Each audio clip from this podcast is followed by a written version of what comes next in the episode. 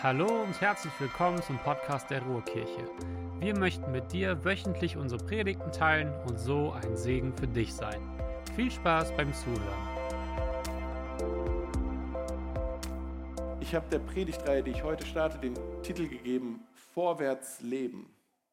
Ich erwische mich immer wieder selbst dabei, in, wie ich sage, so, boah, wann es endlich mal wieder normal?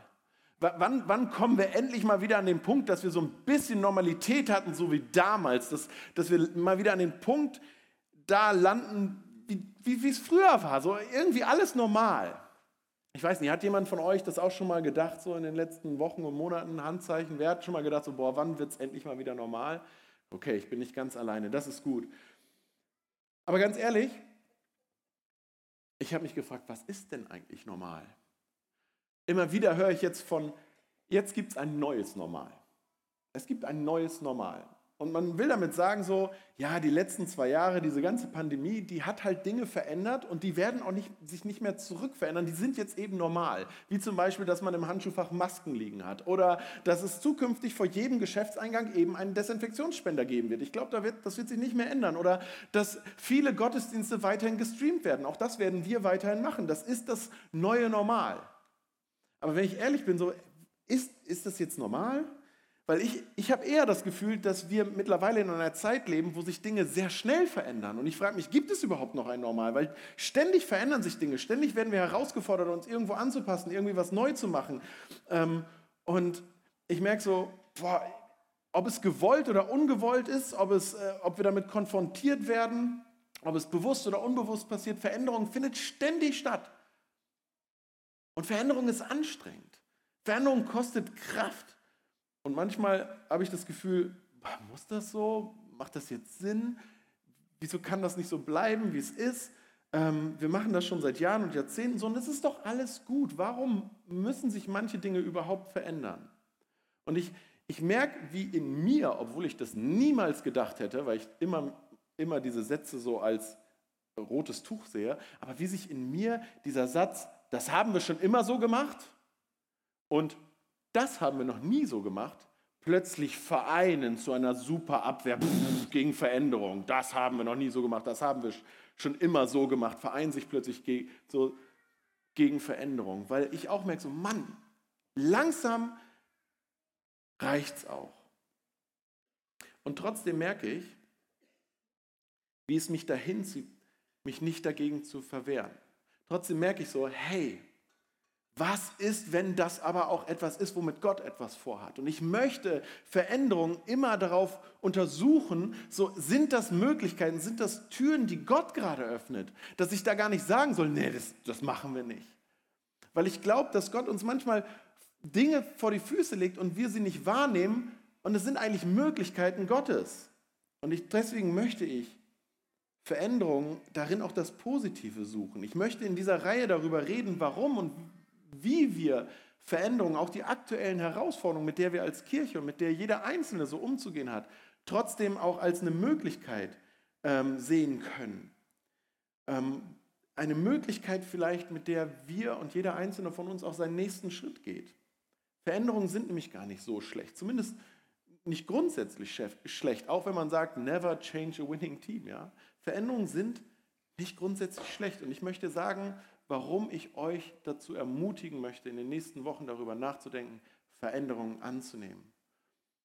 Ähm, und mit Veränderungen aktiv, äh, Veränderungen aktiv anzunehmen und damit das Leben zu gestalten. Weil ich glaube, dass es unglaublich schade wäre, unglaublich tragisch wäre, wenn wir durch manche Herausforderungen, durch manche auch schwierige Situationen durchgehen würden sie durchleben würden, ohne darin zu wachsen. Wäre es nicht unfassbar schade, unglaublich traurig, wenn wir nach zwei Jahren ständig wechselnden Gottesdienstorten, Orten, neuen Herausforderungen, ständigem Anpassen von allem Möglichen, nach, nach, nach zwei Jahren mit Pandemie und ständig darüber nachdenken, was ist richtig, was ist gut und äh, Auseinandersetzer, äh, Auseinandersetzungen, Streitereien, äh, heißen Wortgefechten, keine Ahnung, unzähligen Online-Gottesdiensten nach mehr als zwei Jahren langer und anstrengender, kräftezehrender, nervenaufreibender nervenaufreibender Bauphase, wenn wir da am Ende nur sagen würden, oh, wir haben es überlebt. Wir haben durchgehalten. Ich finde das total schade. Ich finde das total schade. Ich meine, damit würden wir unser Leben nicht ruinieren. Aber vielleicht würden wir etwas von unserem Leben verschwenden. Ich wünsche mir, dass wir aus, durch diese Zeit gewachsen sind, dass wir gelernt haben, dass wir besser geworden sind, dass wir stärker geworden sind. Ich wünsche mir, dass uns all das verändert hat, im positiven Sinne. Ich wünsche mir, dass uns all das vorwärts gebracht hat. Sören Kierkegaard, ich weiß nicht, ob ihr ihn kennt, er hat einmal gesagt, man kann das Leben nur rückwärts verstehen, aber leben muss man es vorwärts. Man kann das Leben nur rückwärts verstehen, aber leben muss man es vorwärts. Und ich finde, er hat recht. Oder? Manche Sachen fragt man sich, muss das jetzt so sein? Warum? Ist das so richtig? Und ich hoffe, dass wir das meiste davon im Rückblick verstehen werden und sagen werden, deswegen. Und es war gut so. Und trotzdem, wir müssen vorwärts leben. Es bleibt uns nichts anderes übrig. Das Leben geht weiter vorwärts. Und in diesem Sinne ermutige ich euch und möchte ich euch ermutigen, dass wir in den nächsten Wochen schauen, wie wir vorwärts leben können. Ich möchte heute starten mit dem Thema nicht mehr zurück. Nicht mehr zurück. Und dabei will ich mit euch in eine Geschichte schauen, in der es einen Ich gehe nicht mehr zurück Moment gibt. Achtung, obwohl alles gut war. Obwohl alles gut war. Also 1. Könige 19 ähm, begegnen wir Elisa. Ich weiß nicht, ob ihr Elisa kennt. Elia ist vielen wahrscheinlich ein äh, größerer Begriff. Elia, der große Prophet, der Glaubensheld, ein glaubensstarker Mann. Elisa ist der Nachfolger von Elia und darum geht es jetzt. Das Spannende ist, dass Elisa aber jetzt nicht irgendwie eine herausragende Persönlichkeit war. Ja? Das war nicht irgendwie ein besonderer Glaubensheld, habe ich schon gesagt, oder ein, eine, ein, ein, ein, ein, einer aus der Priesterschaft oder ein besonders Gelehrter. Das war ein ganz normaler Mensch, ganz normaler Durchschnittsbauer, werden wir gleich sehen, deswegen habe ich eine Sympathie zu dem. Äh, so ein ganz normaler Durchschnittsmann mit einem normalen Leben, mit einem routinierten Leben, könnte man fast sagen. Ähm, und in dessen Geschichte schauen wir gleich rein. Und wenn ich diese Predigt so nenne, nicht mehr zurück, dann denkt man ja vielleicht so, ah, jetzt geht es gleich darum, nicht mehr zurück in all die ungesunden Abhängigkeiten, mit denen wir leben, nicht mehr zurück. Ich will mein Leben verbessern, ich will jetzt gesünder leben, nicht mehr zurück zu irgendwelchen äh, äh, negativen Gewohnheiten, nicht mehr zurück. Ich werde nicht mehr lästern, ich werde nicht mehr, nicht mehr, ich werde nicht mehr Bayern-Fan sein, also also so zurück, nicht, nicht mehr zurück in all das Schlechte von meinem Leben, aber darum geht es gar nicht in dieser, in dieser soll es mir heute gar nicht gehen. Wenn ich heute von nicht mehr zurückspreche, ähm, dann möchte ich darüber sprechen, dass es manchmal eine Zeit gibt, in der es gut ist, loszulassen von Dingen, selbst wenn sie gut sind. Selbst wenn sie Routine und erfolgreiche Routine sind, loszulassen vom Guten. Denn manchmal ist es wahr, dass das Gute in unserem Leben der größte Feind ist vom Besseren. Das Gute in unserem Leben ist manchmal der größte Feind von besser. Und ich würde sogar sagen, dass das, was uns manchmal davon abhält, Gott zu erleben, dass, uns manchmal, dass das, was uns manchmal davon abhält, das Beste von Gott und was Gott uns schenken will in unserem Leben, was uns davon abhält, ist manchmal das viele Gute in unserem Leben.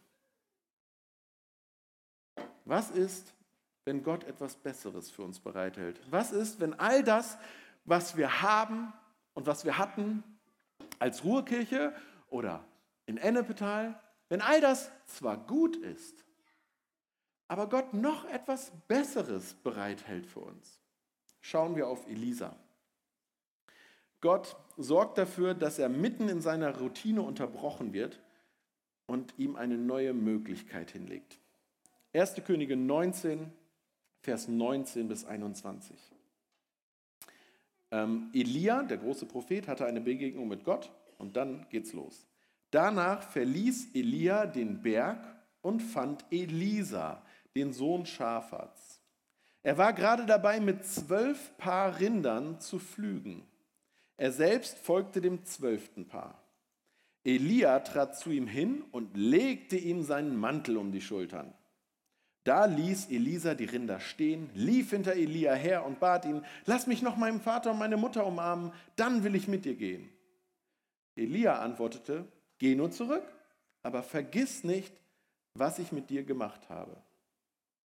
Elisa wandte sich von ihm ab und nahm ein paar Rinder, er schlachtete sie, machte ein Feuer mit dem Flug und briet die Rinder darauf. Das Fleisch brachte er seinen Leuten und sie aßen davon. Dann stand er auf, ging mit Elia und wurde sein Diener.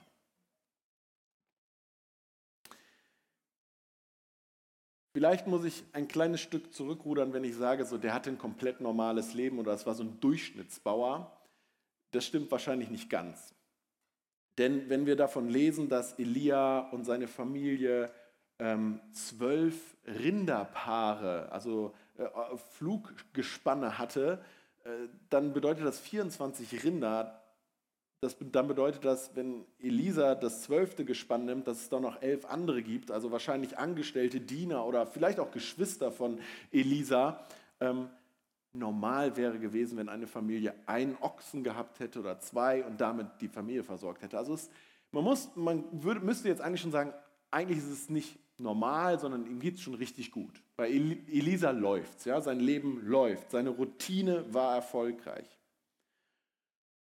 Und jeder von uns hat ja ein Leben, was hoffentlich einigermaßen funktioniert. Ja, wir stehen auf, wir gehen zur Arbeit, wir kommen nach Hause, wir gehen schlafen, wir stehen am nächsten Tag wieder auf. Morgen beginnt die Arbeitswoche, wir stehen auf, vielleicht frühstücken wir was, wir gehen zur Arbeit, kommen nach Hause, gehen irgendwann schlafen und so weiter und so fort. Und so war es bei Elisa auch. Der hatte eine Routine, der hatte ein gutes Leben, das funktionierte. Er stand auf, frühstückte, ging dann ging dann äh, äh, zu seinen Mitarbeitern, hat sich mit ihnen besprochen, hat gesagt, wo, wo, seid ihr heute am Flügen, was sind eure Aufgaben. Dann hat er sich sein äh, Ochsen, sein Rindergespann genommen, ähm, ist auf den Acker gegangen und hat losgelegt und lief praktisch die nächsten Stunden hinter diesem Rindergespann her und starrte stundenlang auf die Hinterteile von zwei Rindviechern.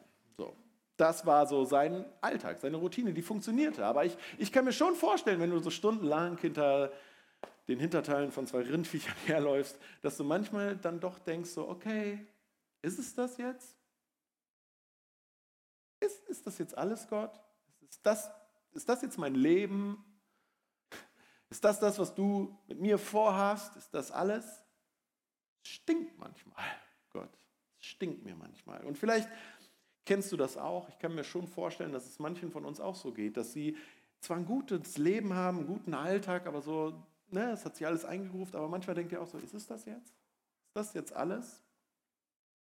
Es war ein Tag wie jeder andere, als sich plötzlich ähm, und unerwartet alles ändert für Elisa. Elia taucht auf, Gott hatte ihn zu ihm geschickt und wir lesen davon, dass Elisa gerade dabei war, mit zwölf Rindern zu pflügen. Und dann lesen wir, Elia trat zu ihm hin und legte ihm seinen Mantel um die Schultern.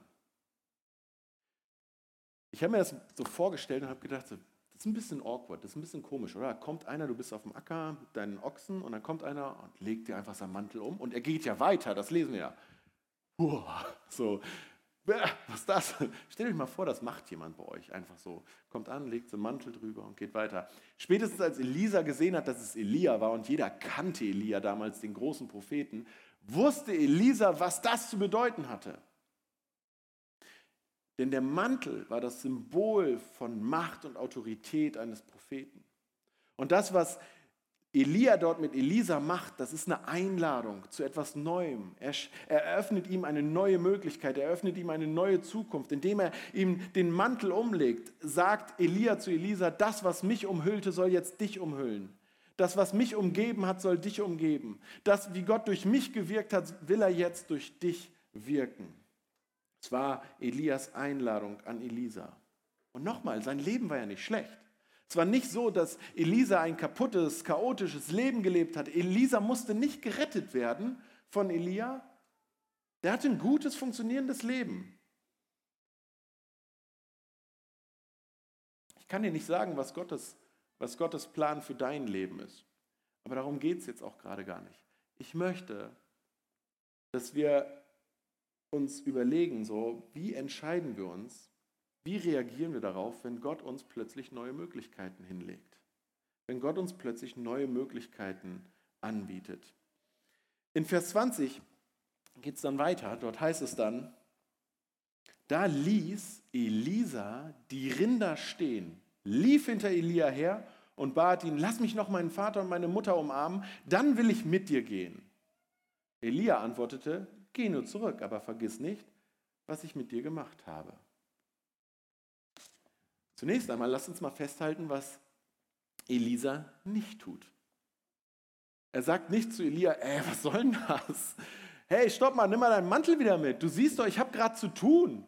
Ich, ich, hab, ich bin hier gerade mitten, ich habe einen Plan für heute, ja. Ich habe schon alles verplant, mache einen Termin, dann können wir gerne reden. Ist ja nett, dass du mir was anbietest, aber ich habe gerade hier zu tun. Ich, das, das, das ist jetzt meine Routine, ich muss das erstmal fertig machen.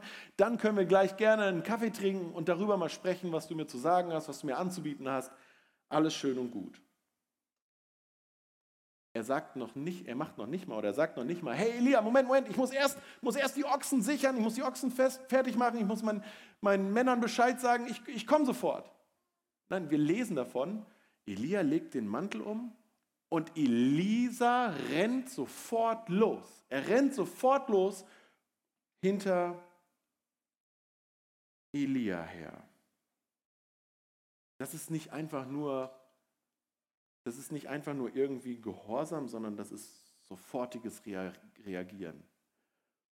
Und, und wenn du dir was aufschreiben möchtest, mein, mein erster Punkt, den du dir auf jeden Fall aufschreiben solltest, ist, du musst nicht alles verstehen, um sofort zu gehorchen. Du musst nicht alles, jede Einzelheit kennen oder verstanden haben, um sofort entschieden nachzufolgen, um, um zu vertrauen. Gott offenbart leider nur sehr, sehr selten seinen Fünfjahresplan mit uns. Leider. Boah, ich sage euch, ich würde so gerne wissen, was Gott mit mir und meiner Familie in den nächsten fünf Jahren vorhat. Ich würde es wirklich gerne wissen. Ich, ich mache Pläne, ich, ich äh, stelle manchmal Gott sogar Ultimaten, ich habe sogar Wünsche, so Gott, wenn, wenn und so, dann, äh, ne? Und was ist, wenn das nicht so passiert und nicht so kommt? Ich würde gerne wissen, was Gott in den, in den nächsten fünf Jahren mit uns vorhat. Ich würde das super gerne wissen für uns als Ruhrkirche. Was, was hat Gott mit uns vor? Weil das wird so viel einfacher machen. Wir, wir müssten nicht um Dinge ringen als Gemeinde, was ist jetzt wirklich von Gott und was nicht. Man könnte ganz klar die Dinge vorbereiten, man könnte Prioritäten setzen, man könnte die nötigen Strukturen und äh, Dinge in die Wege leiten, um das zu schaffen, wenn wir wüssten, was wäre der Plan für die nächsten fünf Jahre. Aber ich glaube, dass Gott manchmal ganz bewusst vage mit Details umgeht, was so seinen Plan angeht. Weil er sich so denkt, hey, wenn ich dir alles sagen würde, du würdest panisch wegrennen. Und ich meine, er hat recht, ja. Also hätte ich, sage euch, hätte ich vor zwei Jahren gewusst, und ich liebe meinen Job, das versteht mich jetzt nicht falsch. Hätte ich vor zwei Jahren gewusst, dass neben dem ganzen normalen Gemeindekram so, ja, was ich liebe, so, dass ich dann noch jeden Tag jetzt mit, mit, mit Dingen für einen Neubau zu tun habe, okay, geht. Aber dass man gleichzeitig parallel auch noch mit einer Pandemiesituation umgehen muss und gucken muss, wie man da alle unter ein Dach kriegt und irgendwie Lösungen findet, hätte ich gewusst, dass parallel auch noch eine Standortanfrage und eine Standortgründung kommt, und dass das jetzt bedeutet, dass neben allem auch noch ein neuer Hauptamtlicher oder Hauptamtliche gefunden wird, hätte ich gesagt, so, boah, niemals. Ich hätte versucht, Dinge herauszuzögern. Ich hätte gesagt, nee, jetzt nicht, passt nicht, weg damit, nein, bloß nicht. Dinge herauszuzögern. Ich glaube, dass wir das gerne tun, Dinge herauszuzögern. Wir haben tausend Gründe, warum Dinge manchmal erstmal so bleiben müssen und sich nicht verändern sollten, warum wir wieder zurück zu alten Formen müssen, wie wir sie gewohnt sind. Doch heute möchte ich bewusst vielleicht ein bisschen provokativ fragen, wo ist es an der Zeit, Gewohntes und Routinen loszulassen? Wo müssen wir und wo musst du in deinem Leben vielleicht etwas loslassen? Ich denke dabei an den reichen jungen äh, Mann, der Jesus begegnet, der zu Jesus kommt und sagt, Jesus, ich habe dich gehört. Was muss ich tun, um das ewige Leben zu bekommen? Was muss ich tun, damit ich das Leben bekomme, von dem du erzählst? Sag es mir. Und Jesus sagt, ja, verkauf alles, was du hast und folg mir nach. Und was macht er? Er dreht sich um und geht traurig weg. In dem Moment habe ich gedacht, wie krass, ein reicher Typ, der sich scheinbar alles leisten kann, geht traurig seines Weges. Und ich glaube, es liegt daran, weil, weil sein Reichtum zu groß war, weil es ihm zu gut ging. Es, sein Reichtum war zu groß, um es loszulassen. Er wollte beides. Er wollte, er wollte das behalten und gleichzeitig das ganze Neue, von dem er gehört hat. Versteht ihr? So, das, es ging ihm irgendwie zu gut um, um, um das Neue. Um, er wollte beides. Und ich habe das Gefühl so, manchmal trifft das auch auf mich zu, manchmal trifft das auch auf uns zu. Wir sagen, hey, hier soll sich was verändern, hier muss sich was verändern. Gott hat gesagt, dass das anders muss. Aber gleichzeitig wollen wir auch noch das Alte immer festhalten. Wir wollen weiterhin das Alte festhalten, denn dafür haben wir ja so hart gearbeitet. Aber das brauche ich noch, das funktioniert doch noch, das ist doch noch gut, das ist doch super. Ich müsste ja sonst was dafür aufgeben. Es hat mich so viel gekostet. Aber, aber, aber. Jesus sagt, wer mir folgen will, wenn du mir folgen willst, musst du dich selbst verleugnen. Wenn du etwas anders willst, kannst du nicht alles so weitermachen wie bisher und wie du es willst. Ich musste an Flexitarier denken. Wisst ihr, was Flexitarier sind? Was Flexitarier sind? Flexitarier sind Menschen, die sagen so, die, die, die Einstellung der Vegetarier ist grundsätzlich richtig und gut. Natürlich macht es Sinn, kein Fleisch oder weniger Fleisch zu essen, aber die sagen so, ja, ich finde das super, mache ich, bis mir jemand Fleisch auf den Teller serviert. Da will ich natürlich nicht ablehnen. Ich habe so gedacht, das könnte ich sein. Und ich meine das ganz ernst. Traut mir manch, manch einer ja nicht zu. Ich esse ja wirklich gerne Fleisch, aber auch ich bin nicht dumm. Auch ich kann sagen so, es ist irrsinnig, wie viel Fleisch wir futtern. Es macht absolut Sinn, auf eine vegetarische äh, Einstellung zu gehen und grundsätzlich vegetarisch zu leben. Äh, das, das ist schlau, nicht nur für meine Gesundheit, sondern auch für unser Ökosystem. Es ist einfach schlau. Aber ich bin so einer, oh, wenn man mir Fleisch hinlegt und wenn es Fleisch gibt und was auf dem Teller liegt, dann bin ich noch ein Stück glücklicher. Und ich habe so gemerkt, das ist nichts Halbes und nichts Ganzes, Flexitarier zu sein. So, du sagst zwar, dass du das eine gut findest, aber du machst immer noch das andere. Nichts Halbes und nichts Ganzes. Was, was ist das? Und da habe ich gedacht, so, ja, vielleicht leben wir manchmal genauso unser Christsein. So, wir wollen alles, was Gott sagt, wir wollen, was Gott uns anbietet, was er zusagt, aber das andere wollen wir auch nicht so richtig loslassen, weil das ist ja auch noch nett und schön. Und da denke ich so, ja, Flexitarier, Flexichrist, keine Ahnung, wie das heißt, Jesus hat mich auf jeden Fall dann keine 100 Prozent. Wir sind nicht zu 100 Prozent bei Jesus. Elisa rennt hinter Elia her und er sagt, ja, ich will, ich will. Er lässt alles stehen und liegen. Er, er rennt los und sagt, ich will, aber lass mich noch eben von Mama und Papa verabschieden. Und Elia sagt zu Elisa, ja, ist okay, geh ruhig zurück. Aber vergiss nicht, was ich mit dir gemacht habe. Geh ruhig zurück, geh ruhig zurück. Aber vergiss nicht, was du gerade von mir gehört hast, was du gerade erkannt hast, was ich gerade dir äh, offenbart habe. Geh ruhig zurück, geh, ist okay, geh ruhig zurück. Aber vergiss nicht, was du jetzt gerade fühlst. Geh ruhig zurück, geh ruhig zurück. Aber sei vorsichtig. Sei vorsichtig, dass du nicht vergisst. Denn ich glaube, dass Elia wusste, was passieren könnte, passieren würde, wenn Elisa wirklich zurückgehen würde. Dann würde er zurückgehen und dann würden Mama und Papa da sein und die würden, würden anfangen zu weinen oder sie würden sagen, was, was ist das wieder für eine blödsinnige Idee, sich auf so ein Abenteuer einzulassen, hier geht es dir gut, du hast hier alles, für dich ist gesorgt, auf dich wartet ein großes, großes, großes hier Unternehmen. Und vielleicht, umso länger er zurückgehen würde, würde er auch merken, so, ja, das funktioniert, eigentlich geht es mir auch gut, es ist total angenehm, es ist total unkompliziert, es ist total bequem, es ist alles so herrlich, normal, schön. Deswegen sagt Elia, ist gut, geh zurück. Aber vergiss nicht, vergiss nicht.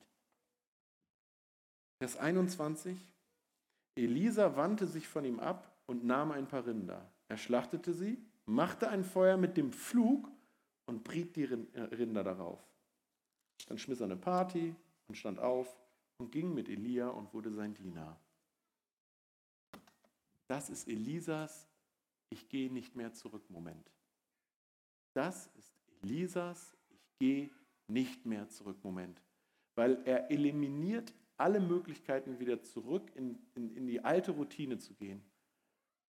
Er eliminiert all die Dinge, die, die ihn die dafür sorgen können, wieder zurück in die alte Routine zu gehen. Er sorgt dafür, dass er nicht mehr so handeln kann, als wäre nichts passiert.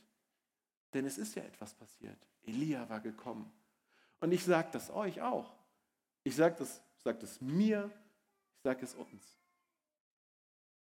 Lasst uns nicht so tun, als wäre nichts passiert. Es ist etwas passiert und es passiert die ganze Zeit immer noch was, sogar eine Menge.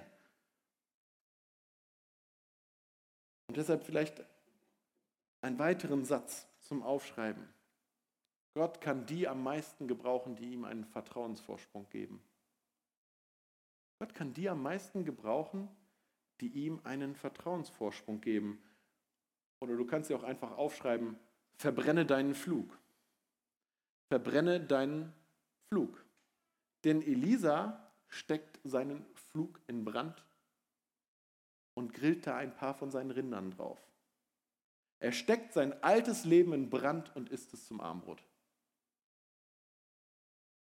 Und bevor ihr mich jetzt falsch versteht und sagt, yo, morgen Arbeitstag, meine Arbeit ist so langweilig, geht mir so auf die Nerven, ich gehe da jetzt hin, sage denen, was Sache ist und brenne den ganzen Laden ab. Das ist nicht das, was ich euch heute hier sage, ja. Mir geht es hier darum, dass wir immer wieder fragen, so, wo ist etwas von Gott? Wo sind Veränderungen, Herausforderungen, offene Türen, die uns begegnen, von Gott? Und dass wir als Kirche immer wieder versuchen darin, die Einheit zu finden. Und dass du, wo du solche Dinge wahrnimmst in deinem Leben, immer wieder dich hinsetzt oder auf die Knie gehst und sagst, Gott, ist das von dir? Ich habe da gerade vielleicht keine Lust drauf. Das sieht super anstrengend aus, aber ist das von dir? Und dass wir dann sagen, hey, ich mache das. Ich vertraue dir. Ich gebe dir einen Vertrauensvorsprung, weil ich meinen nächsten Schritt gehen möchte, weil ich dir vertrauen möchte. Elisa tut nichts anderes als Plan B zu verbrennen. Sein Blick war ganz klar nach vorne gerichtet. Er wollte nicht mehr zurückschauen. Für ihn gab es keine Alternative mehr. Das ist von Gott, deswegen mache ich das. Und ich möchte dich fragen, was ist dein Flug? Was ist dein Flug? Ist dein Flug vielleicht etwas, von dem du dich abhängig fühlst? Von dem du dich abhängig fühlst, weil es dir Sicherheit zu geben scheint?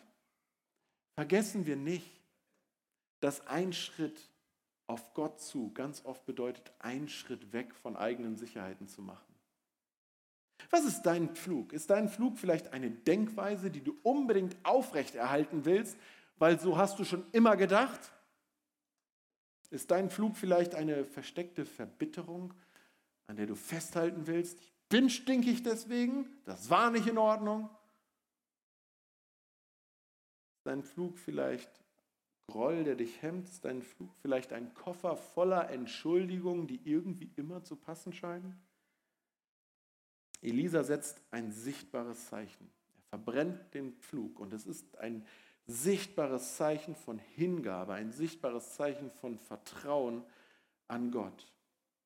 Und ich möchte nicht, dass ihr heute nach Hause geht und irgendwas abfackelt.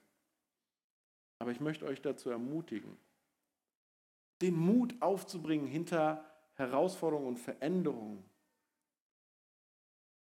auch Möglichkeiten zu sehen und Möglichkeiten zu suchen, die Gott uns vielleicht hinlegt, damit wir vorwärts leben. Gott hat einen Plan für jeden von uns. Und ich glaube, es ist das Beste, was wir tun können, uns diesem Plan zu unterstellen, ihm nachzufolgen, dass es Gott wert ist, dass wir ihm vertrauen und unser Leben ihm hinhalten. Woher weiß ich das? Weil Gott dafür seinen einzigen Sohn auf diese Welt gesandt hat. Und weil Jesus, weil Gott durch Jesus uns gezeigt hat, wie wichtig wir ihm sind, wie sehr er uns liebt, wie wichtig es ihm ist, dass wir dieses neue Leben bekommen und was ihm alles möglich ist. Er hat dafür seinen einzigen Sohn am Kreuz sterben lassen. Der hat seinen Leib gebrochen, sein Blut vergossen, damit wir dieses Leben empfangen dürfen. Ich glaube, dass Gott seinen einzigen Sohn, dass Gott seinen einzigen Sohn nicht am Kreuz hat sterben lassen, nur damit wir hier eine nette Gemeinschaft haben. Nur damit wir so ein bisschen netti zusammen sind, so ein bisschen netti Kaffee trinken. Dass wir hier zusammen sind, um so ein bisschen netti, fromme Karaoke zu machen, heute sogar ohne Text. Ich glaube, dass Gott das gemacht hat, weil er uns dazu beruft, verändert zu leben und einen Unterschied in dieser Welt zu machen. Und ich bin gespannt, wie das und wohin uns das als Kirche führen wird. Wie wir Veränderungen zulassen können, darüber werde ich nächste Woche predigen. Jetzt würde ich gern beten. Jesus, ich danke dir, dass du, dass du gerade nicht abhängig davon bist, dass unsere Routinen funktionieren. Und ich danke dir dafür, dass da, wo sich wo wir vielleicht irgendwie es uns bequem machen, wo wir das Gefühl haben, so, ja, jetzt ist alles normal und ist alles gut, dass du da manchmal reinkommst und sagst, hey, ich bin noch lange nicht fertig mit euch. Ich habe noch was Besseres für dich. Ich bin für dich gestorben. Ich habe ein neues Leben in meiner Gemeinschaft. Und ich weiß, dass du mit uns als Kirche noch viel vorhast. Dass du in dieser Stadt noch nicht fertig bist dass du auf dieser Welt noch lange nicht fertig bist. Ich weiß, dass du in jedem einzelnen Leben, mit jedem einzelnen Leben, was hier ist, noch nicht fertig ist. Egal wie es aussieht, du hast gezeigt, Veränderung ist möglich. Neuanfänge sind möglich. Mit dir und bei dir. Und ich bitte dich, dass wir uns darauf einlassen können. Dass wir dir da vertrauen können. Amen. Wir hoffen, dass du eine gute Zeit hattest. Wenn du uns näher kennenlernen möchtest oder mehr erfahren möchtest, besuche gerne www.ruhrkirche.com. Sei gesegnet.